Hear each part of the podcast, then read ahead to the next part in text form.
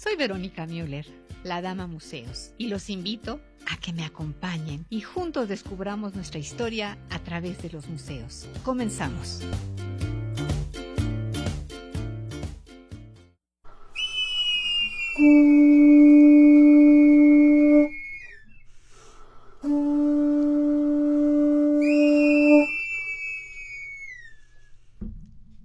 Museo Familia, Museo Comunidad, Museo Amigos. Bienvenidos a su programa Museando Ando. Con el gusto de saludarlos. Y bueno, pues empecemos con un cuestionamiento. ¿Saben que existe en la Ciudad de México un museo con baño de temazcal? Oyeron bien, museo y baño de temazcal. ¿Se lo imaginan? ¿Dónde estará? Y pues nuestro siguiente invitado es ni más ni menos que Dilea Castillo, viuda de Neira. ¿A qué le suena esto? Y ya sopló sus 85 velitas. ¿Dónde estará esto? Pues aquí, Museando Ando, se los traje. Y pues, como siempre, somos y estamos Museando Ando, enlazando museos con personas. Soy Verónica Müller, su dama museos, con el gusto de todos los sábados y el honor de estar aquí. Eh, nos escuchan por internet para todo el mundo, www.radioformula.com.mx en vivo 104.1 FM y 1500 de AM, Museando Ando. Por radio celular, pues también nos pueden escuchar, miren. Pongan en sus celulares la frecuencia 104.1 de FM y 1500 de AM, abriendo la conversación. Y también tenemos otra opción, multilínea 5166-3404. Gracias, Grupo Fórmula. Transmitimos en vivo por Facebook Live, Museando Ando Oficial, y en redes sociales, Museando Ando, Facebook, YouTube, Instagram, Twitter y arroba la dama museos. Correo museosando arroba gmail.com y un WhatsApp 55 49 19 78 30. pues vamos a darles la, la bienvenida a nuestros invitados de hoy. Luis, y Jesús Galindo del Museo Comunitario Regional Cuitláhuac. Sean bienvenidos. Muchachos, sean bienvenidos. Gracias, El maestro, repítame su nombre, maestro. Rafael. Rafael. El maestro Rafael también. Sí, sí, el maestro Rafael. Y pues eh, también está con nosotros Eduardo y Daniel Neira, responsables del Museo de Figuras de Cera. Bienvenidos, Eduardo. Muchas gracias. Buenas Buenas tardes, Verónica. Perfecto, pues mi gratitud a mi museo equipo. Sai, Lili, Jesús, Marcial, Jonathan, Alfonso, Aleida, Lucero y Leonor. Y pues muchos saludos, como de que no, a Melisa Rojas, Torales y Rosario Torales Cortés, Rubén Delgado, Daniel Jaime Estaboada, Iracema Andrés y José Alberto Rodríguez, Mari Suri y José Carlos Santiago y a todos nuestros radioescuchas y seguidores y personas que invito a que nos escuchen. Al terminar nuestro programa, mucho ojo, tenemos un bonus en Facebook Live. No se lo pierdan porque está verdaderamente muy, muy entretenido. Y pues si quieren escuchar nuestros podcasts en Museando Ando, https dos puntos diagonal diagonal museandoando.com. Síganos, suscríbanse y compártanos. Museo gracias. Y pues que creen, Museando Ando quiere patrocinadores. SAI les tiene muy buenas ofertas. 55 36 7009 54. Y pues recuerda, no olviden estar con el bonus y pues aquí con estos compañeros que están felizmente con nosotros porque vean sus caritas los chicos de Facebook. Les mando un saludo desde aquí. Y pues, ¿qué tal que nos tocan algo muchachos para salir del aire? Por favor, ¿nos tocan algo? Fíjense que esta música que ustedes escuchan es justo lo que se escucha en el baño de Temazcal. Adelante.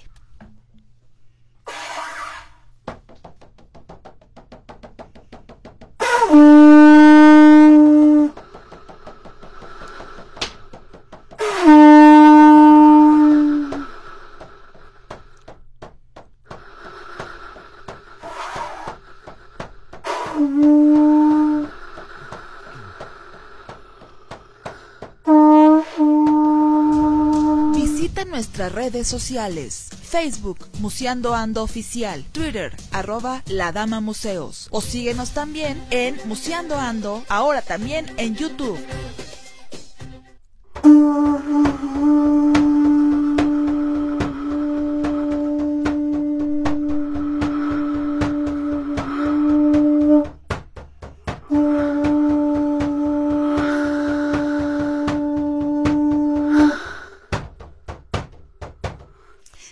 Amigos, comencemos como Dios manda desde el principio. Jesús un día estaba en el campo. Él eh, también se dedica a la agricultura. Y de repente, pues estaba arando la tierra y encuentra algo que le impide continuar su labor. ¿Y qué creen que encontró? Cuéntanoslo todo, Jesús, por favor. Bueno, pues eh, en el año de 1995, trabajando la, la tierra, eh, encontré cinco piezas eh, pues que me parecieron pues muy interesantes. Ya lo creo. Pero bueno, no sabía qué, qué piezas había descubierto. Sabía que eran unas piezas, pero pues no... Lo que sabía era que eran piezas importantes, pero no sabía qué había descubierto. Entonces, bueno, pues di aviso a, a las autoridades del Instituto Nacional de Antropología e Historia y bueno, llegó el arqueólogo Pedro Ortega Ortiz, perteneciente a la Dirección de Salvamento Arqueológico. Y bueno, pues yo colaboré en la, en la excavación de, del hallazgo arqueológico. Oye, tu corazón, Dios mío, ¿cómo empezó a latir? Dínoslo todo, Jesús. No, pues sí, fue una emoción muy, muy importante porque, pues, siempre vemos a los, a, a nuestras comunidades, pues, pues, eh, digamos que muy apartadas y, siempre vemos a lo que es la, la, Ciudad de México donde se concentra el pues el poder político, económico, social, cultural. Entonces yo de alguna forma quería pues devolverle a, a Tláhuac toda esa magia que tenía desde desde tiempos ancestrales y fue una pues un, una emoción muy muy importante pues haberlas haber descubierto las piezas ¿Cómo se llaman las piezas? Ya después empezaron a, descubrir que tenían un nombre, ¿verdad? Son cinco braseros ceremoniales. Son Como de un metro, ¿verdad? De un metro diez centímetros.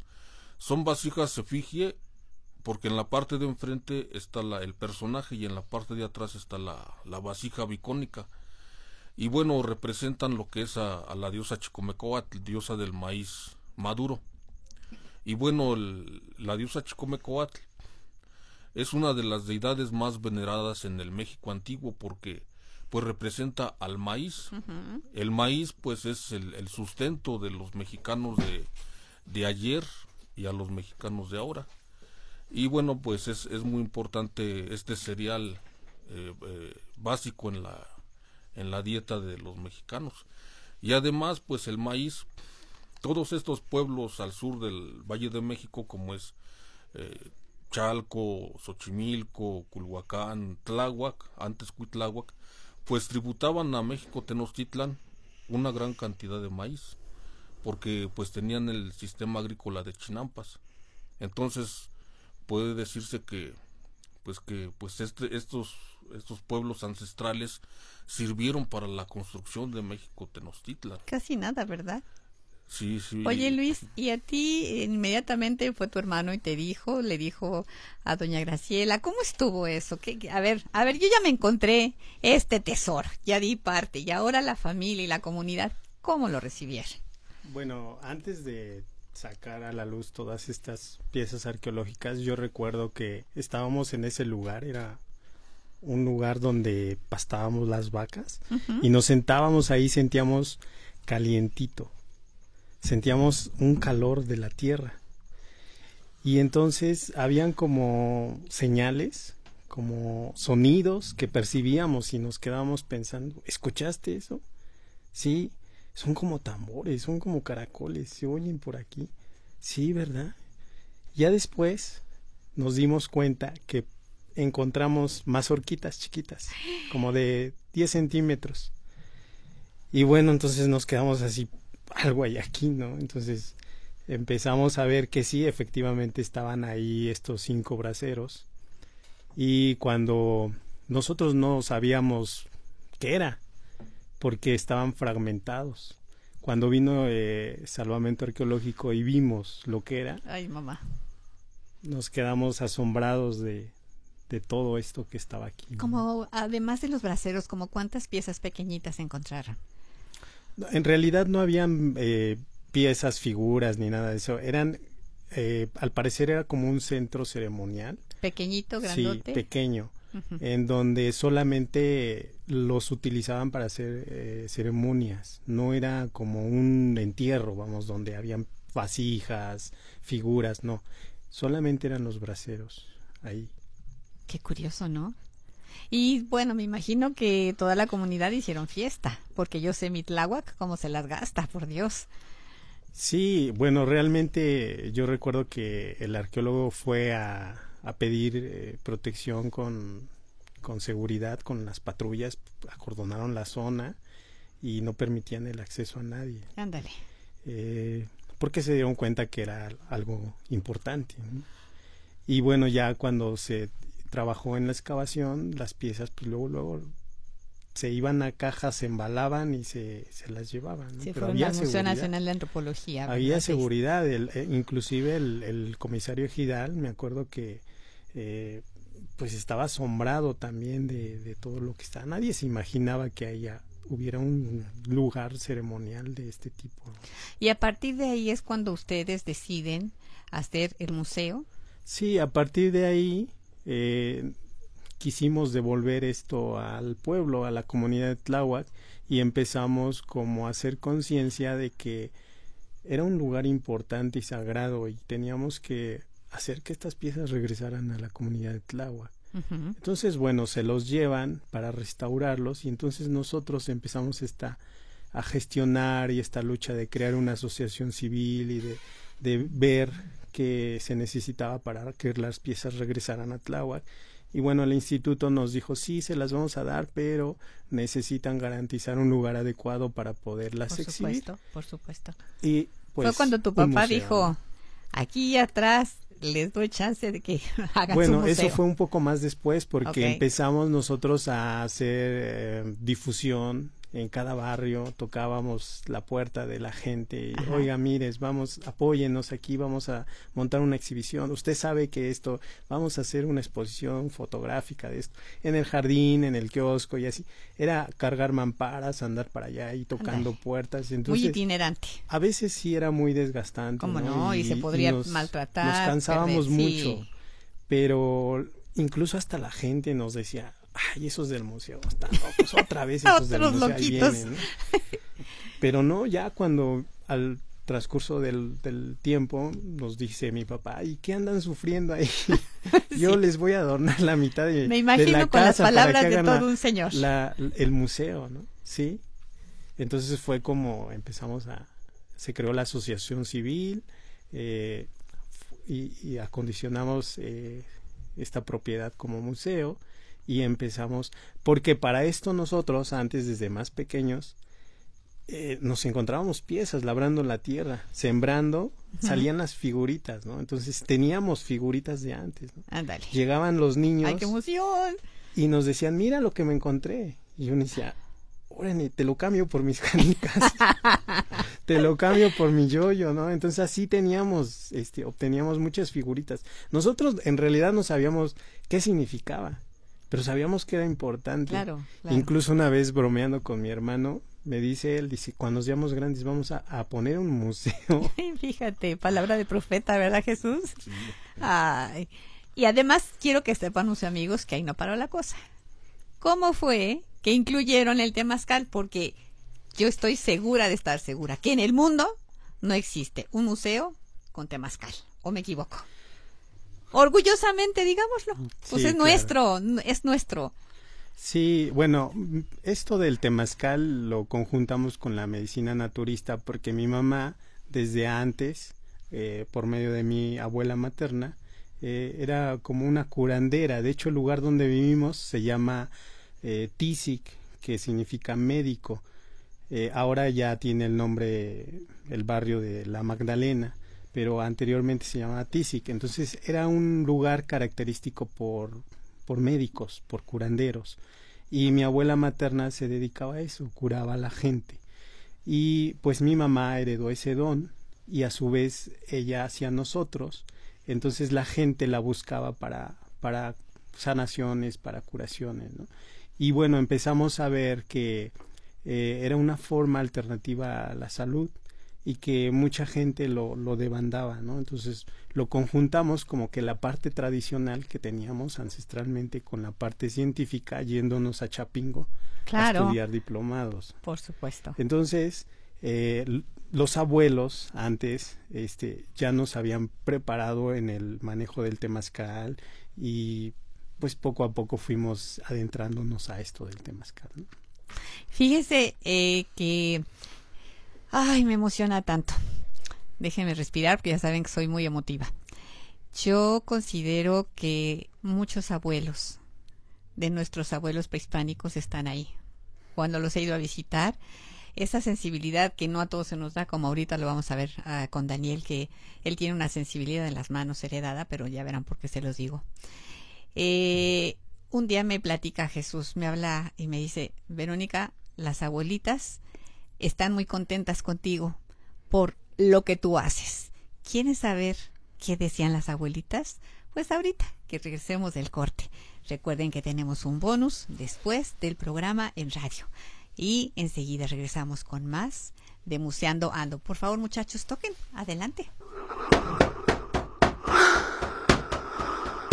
Visita nuestras redes sociales. Facebook, Museando Ando Oficial. Twitter, arroba La Dama Museos. O síguenos también en Museando Ando, ahora también en YouTube.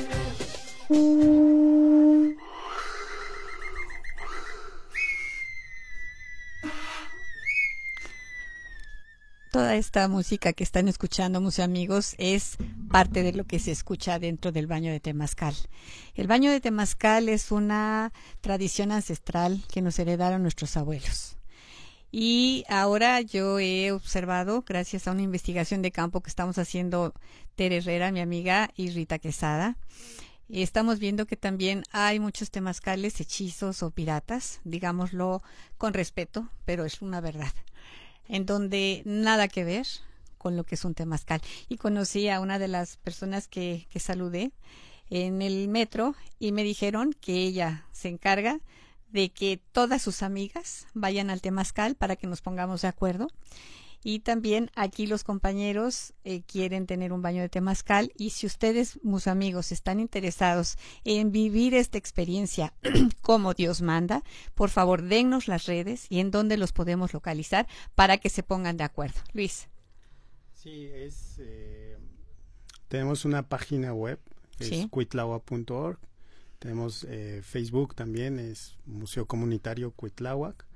en redes sociales eh, el teléfono es 58 42 53 55 o en el correo electrónico eh, águilasenvuelo arroba gmail.com en donde nos pueden escribir y ahí les daríamos más informes, más detalle de lo que tienen que llevar y cómo tienen que ir. ¿Qué te parece que lo repitamos ahorita y después en el siguiente corte lo volvemos a repetir? Porque algunas personas somos lentas para escribirlo, me incluyo. Entonces, si nos lo dices, como dirían los abuelitos de antes, despacio y con buena letra, niña, así nos entendemos. sí, a ver, el, correo electrónico es águilasenvuelo arroba gmail.com. El teléfono es 58 42 52 34 58 42 53 55.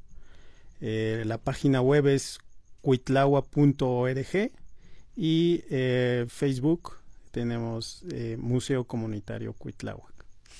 Pues eh, ustedes usan rameo usan desde la ceremonia de cortar los troncos, en donde se les pide permiso a la madre naturaleza para usarlo, y que también tienen venturosamente un espacio aparte de donde está el baño de temazcal. Es una tipo iglú para que nos demos una idea para aquellas personas que no lo saben, no pasa nada si no sabemos todo. Y en la investigación que estamos haciendo, me di cuenta que antes los leños estaban a un ladito del baño de Temazcal. Yo decía, ¿cómo no se asfixian con el monóxido? Se muere la gente. Entonces ahí leí en los libros que le tenían que soplar para que ese humo se fuera. Qué bueno que eso ya cambió. ¿Hace mucho? Sí, eh, bueno, anteriormente así se tenía esa concepción de tener el, el fuego atrás, justo dentro del temazcal. Pero ocurrían accidentes porque en lugar de que sanara, El, el, humo, el dióxido de carbono se metía y en lugar de respirar eh, vapor, respiraban humo. Sí. Entonces ocurrían accidentes. Eh, nosotros decidimos hacerlo aparte, poner el, el horno afuera, en un lugar alejado, y después, ya que están calientes las piedras, meterlas al temazcal. El Ujú. temazcal está todo cerrado con una puerta eh, que se tapa también y arriba tiene un cuarzo. Entonces, pero las piedras ya entran limpias, ya entran sin ceniza, sin nada. Aparte se pone un bote con una infusión de hierbas, son varias hierbas, son calientes. Se mete el agua y se le deposita el agua a esas piedras que están al rojo vivo. Entonces sale el vapor limpio. Entonces cuando uno respira, eh, las propiedades de, de esas hierbas que se van al, al, al vapor, al respirarlas entran hacia nuestro cuerpo.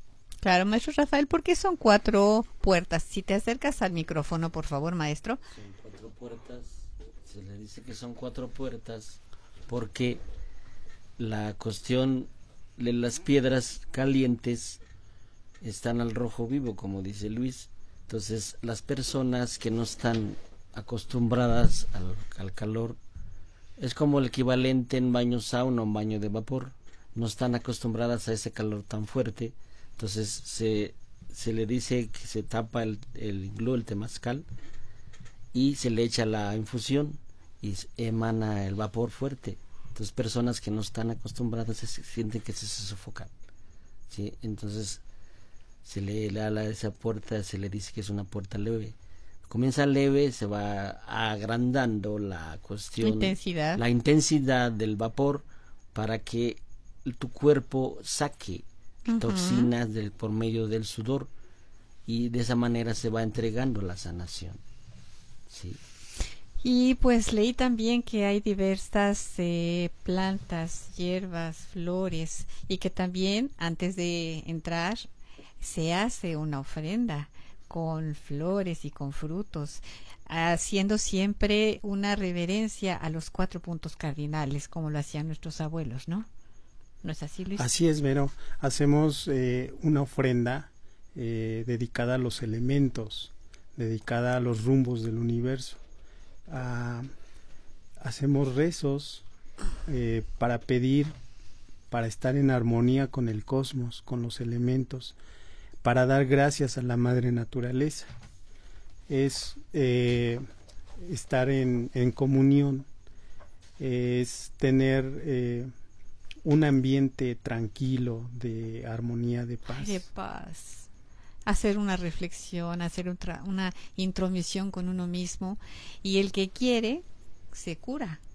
Porque en esta investigación que estamos haciendo ya hemos ido como a siete temazcales y finalmente todos buscan un propósito, la sanación de algo. Ustedes lo hicieron en privado, en particular para nosotros, y a los otros que fuimos fue en general con otras personas.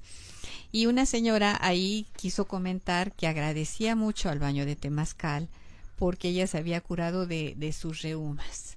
Le habían hecho la bondad los abuelos y, y todo su ser de exactamente hacer esa conexión.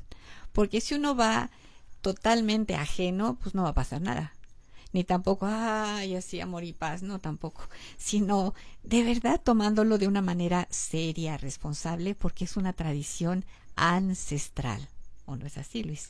Sí, efectivamente, ancestralmente lo utilizaban para mm, cuando las mamás tenían a sus bebés, ¿no? Sí. Los metían ahí, ahí nacía el bebé y les cerraban el, el- la cintura, les sacaban el aire. Entonces les daban baños de temazcal para que no se debilitara, ¿no? El bebé nacía fuerte, fortalecido, para simplemente para relajarse, para descontracturar, para descongestionar los bronquios, por ejemplo. Bueno, tiene una infinidad de beneficios. Muchas bondades. No podría pensarse porque uno dice, bueno, merolico que dice, esta pastilla que cura casi todo. No, es que está como van cambiando en las diferentes hierbas que ponen, ramas, flores, frutos, todo lo que sea. Entonces ya va directamente a, a donde debe de ir. ¿Es por ahí? Sí, efectivamente, bueno, las hierbas que utilizamos es el pirú, la ruda, el albácar, son hierbas eh, calientes, son hierbas curativas, por ejemplo, el eucalipto. Si tú te haces un té de eucalipto o simplemente las pomadas que venden, ¿no? Tienen eucalipto, pero no hay más como tenerlo de forma natural. Imagínate las propiedades que suelta la, las, las hierbas del eucalipto, tú las respiras, las respiramos y entonces se van al, a los bronquios y pues saca uno todo. Claro, algo que me gustó mucho y agradezco aquí en público es que ustedes nos cuidaron mucho. Nosotros como adultas mayores teníamos como siempre, ¿no? Del dicen, el dicen que te pase, que no te... Ay, vívelo. Y entonces algo que sí les sugiero, por favor, si ustedes están recién operados o si ustedes traen algún mal muy severo, díganselo al que conduce al temazcal, porque después puede haber consecuencias y se, eh, se señala, ¿no? Es que usted me hizo, me tornó, espérame, ¿tú en qué condición estabas? porque ustedes tienen ya la, la enseñanza de que si una persona se está, no sé, eh, contracturando, pues hay que ayudarle en la parte que, que debe de ser como en los otros temazcales que fuimos, le pasó esto al, al guía y, y, lo bueno es que sabían cómo hacerlo y lo sacaron un muchacho que acababa de ser operado de la columna vertebral, no inventen. Y bueno, permítanme decirles que aquí tengo unos pases que quieren dueño al ballet folclórico de Amalia Hernández para el domingo 7 de julio a las 21 horas. Ya saben, 5166-3404 o en las redes sociales Museando Ando Oficial. Y también Misai se puso muy guapa y nos trajo otros dos pases dobles para el Auditorio Nacional Elisa y amigos, Gala Estrellas del Ballet. Así es que pues están a sus Sí, y ni más ni menos me está diciendo Misai, es la internacionalmente conocida, reconocida Elisa Carrillo va a estar ahí. Así es que pues aquí están a sus órdenes. Y ahora vamos acá. A ver, ¿qué dije yo? Dilea Castillo García Bautista. Es el nombre de un museo hermoso que está exactamente en la calle de Misterios. Y está con nosotros Eduardo y está con nosotros Daniel. Y ayer estuvimos charlando sobre esta parte que no es muy conocida, porque este museo estuvo, eh, estuvo muy a, a principios del siglo pasado y bueno, la historia que nos tienes es sorprendente, ¿verdad? Sí, mm, pues sí, es una historia muy interesante. Es, es una historia mm, de un museo que fue el primer museo en de figuras de cera en Latinoamérica, no nada más en México. Fundado en 1933 por mis bisabuelos, eh, José Neira Obsejo y Dilia Castillo García. Ay, qué em, emoción. Te quiero decir que cuando vi esto del el nombre Dilea, supe que ahorita regresamos enseguida.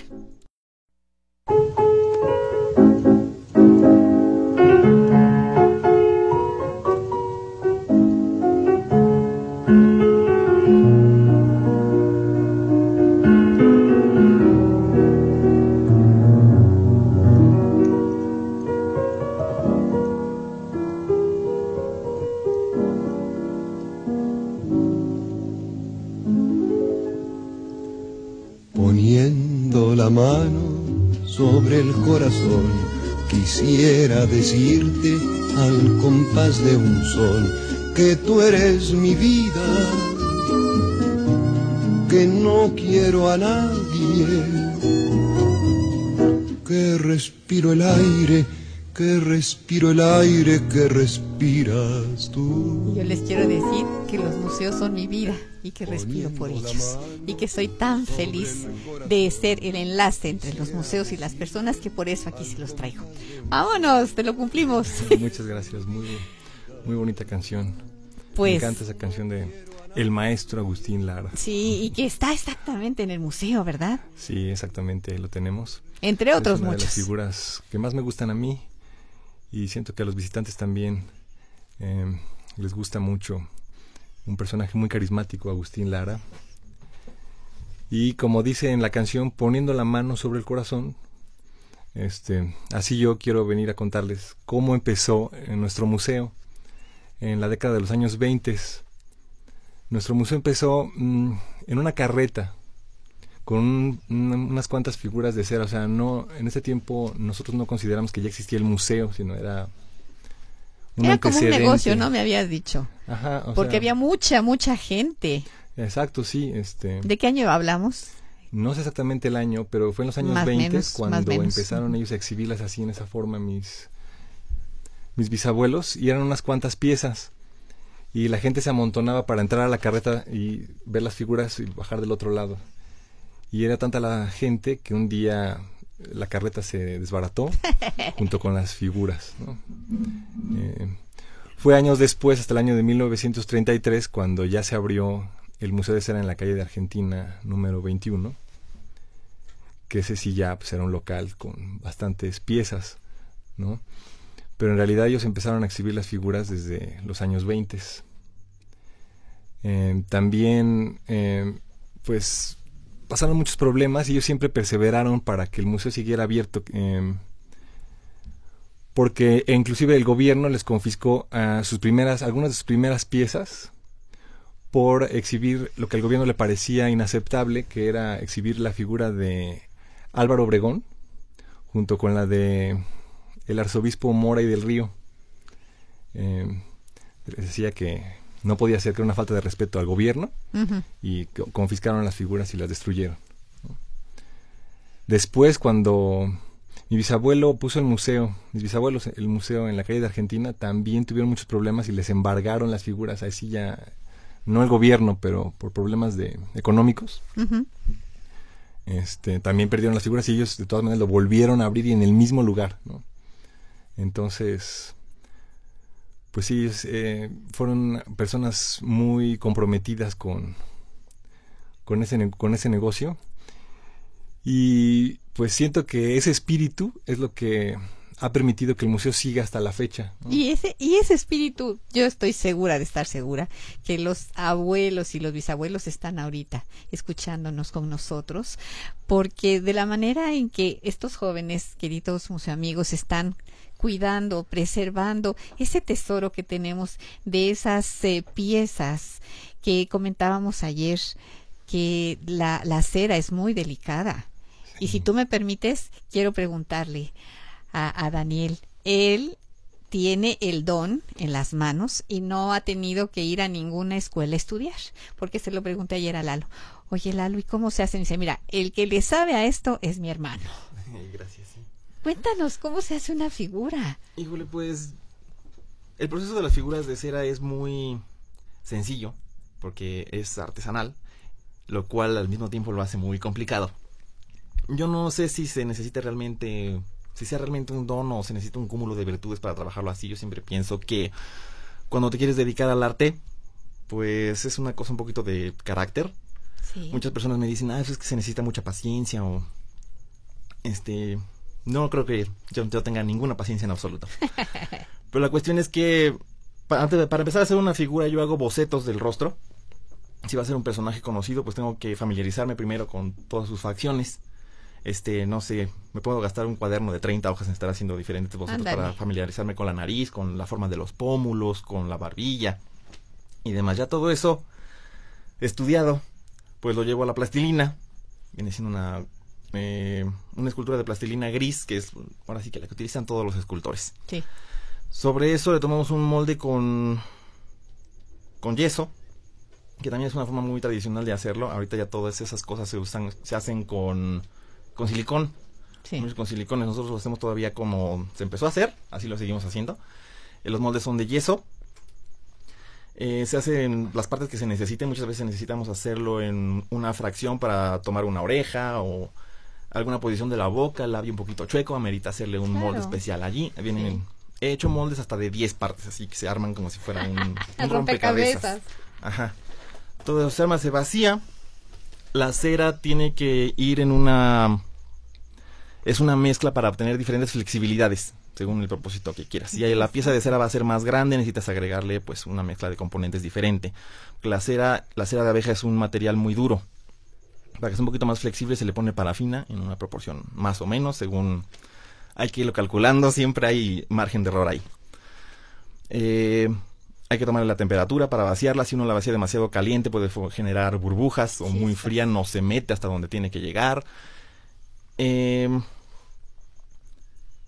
la, al final el, mismo, el mismo yeso hace que se enfríe un poquito más rápido desde la orilla hacia adentro. Queda una capa de medio centímetro o un centímetro de la pura cera. Abrimos el molde y ya está la escultura en cera.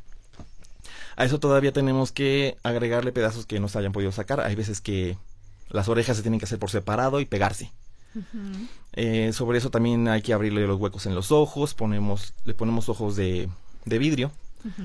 Un tiempo se utilizaron ojos que eran como protésicos, los que podían usar las personas que perdían un ojo, que también se fabricaban en forma artesanal. Era difícil conseguir dos iguales. Ahorita ya esos ojos pues alcanzan un valor exorbitante conseguir esos. utilizamos ahora sí que de los que se les ponen a los muñecos de normal. obras religiosas y así.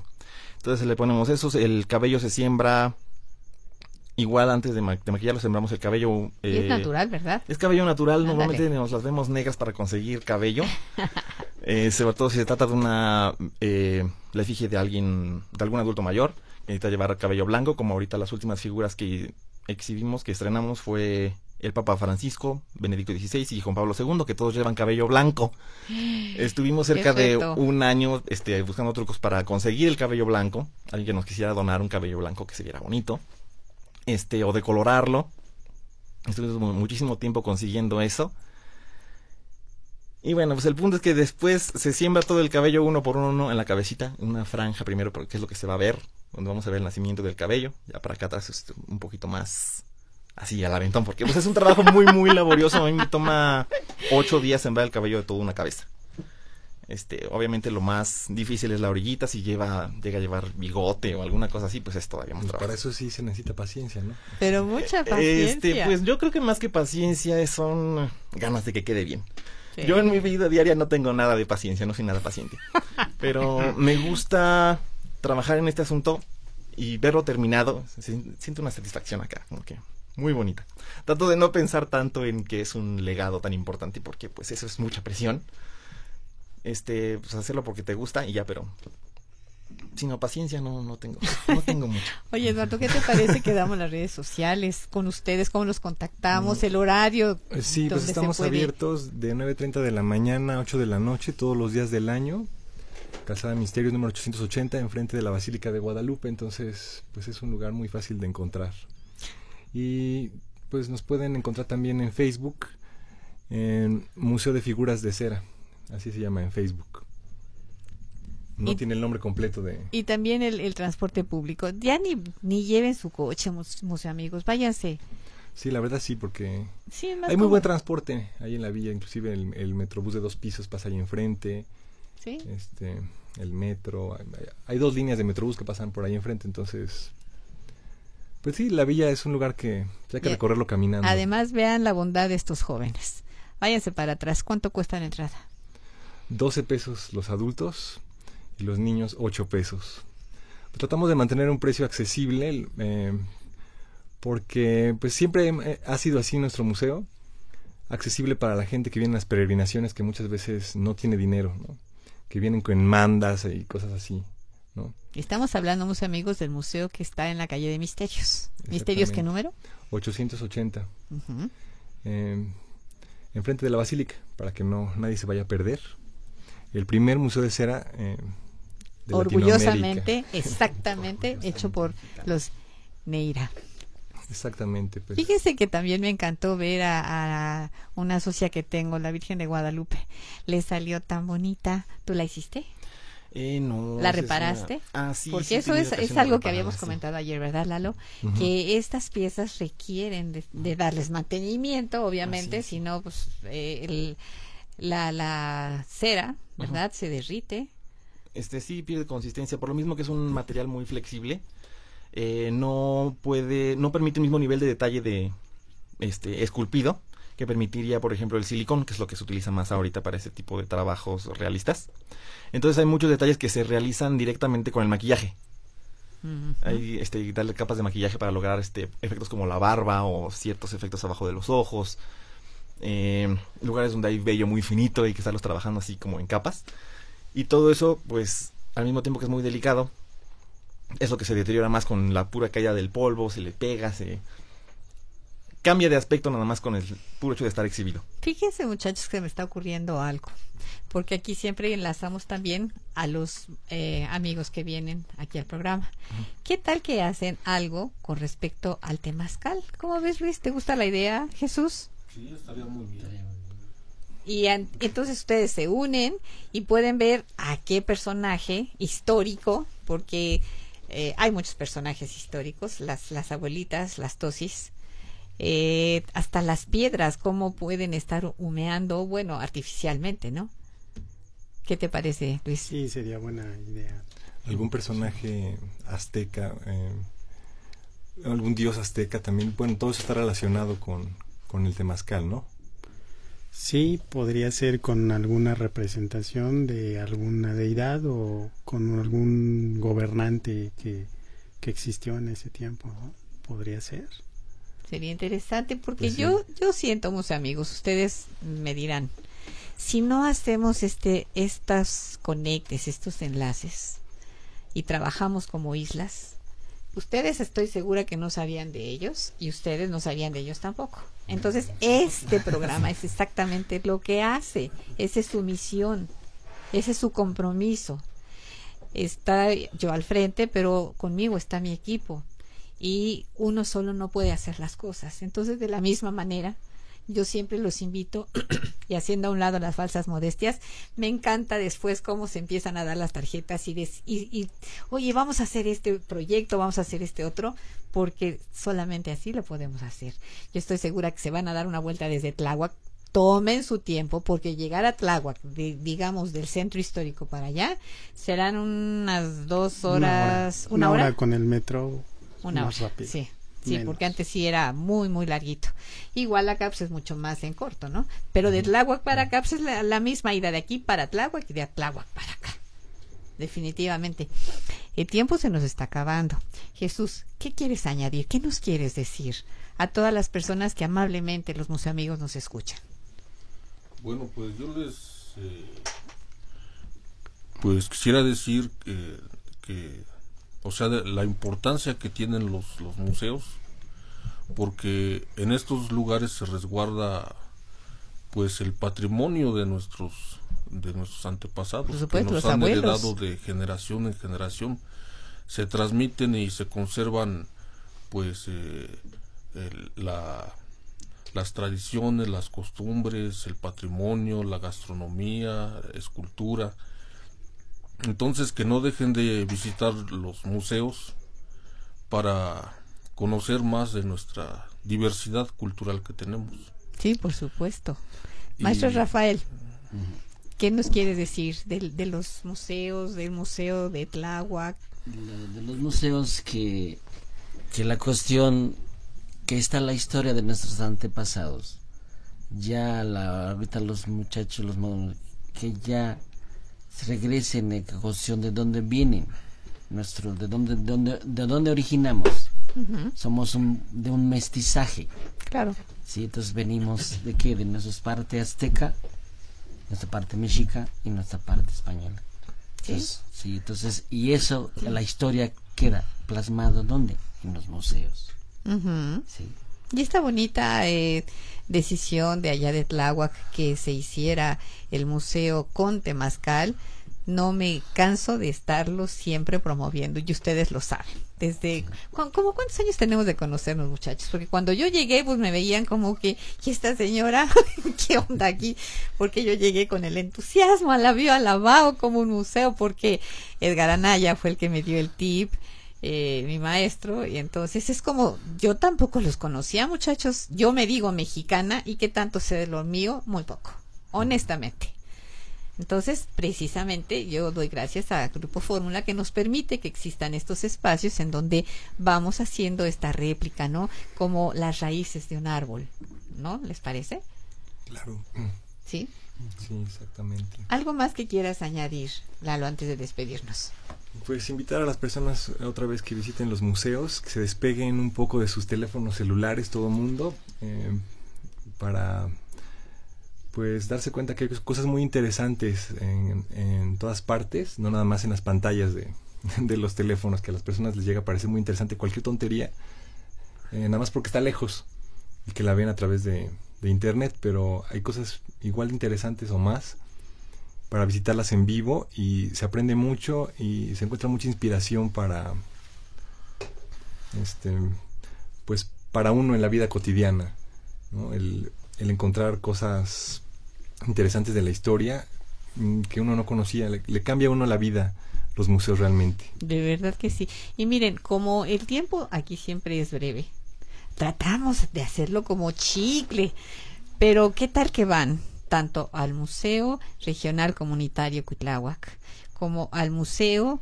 eh, Museo de Figuras de Cera Dilia Castillo, Viuda de Neira. Es que el nombre es difícil sí, y esto es lo que nos hace más este intensos el poderlo hacer. ¿Y en dónde otra vez los podemos contactar? Eh, estamos en Facebook, Museo de Figuras de Cera o en el teléfono. El, el teléfono es el 55 47 63 61 13. Luis, nos estamos yendo. ¿Con qué te despides? Pues me resulta increíble eh, conocer a estos chicos tan talentosos y también me resulta increíble saber que uh, no somos los únicos, ¿no? Y que muchos museos se crean por azares del destino, ¿no? Y que muchos museos traen eh, por una casualidad se crearon, ¿no? Un amigo creó un museo a partir de que se encontró balas de cañón, ¿no? Por sí, ejemplo, sí, ¿no? Y así como nosotros hay mucha gente, hay muchos claro. museos que están abiertas sus puertas para recibir a todo el mundo. Esto fue todo, mis amigos. Gracias. Hasta la próxima emisión. Gracias. Sombras nada más, acariciando mis manos.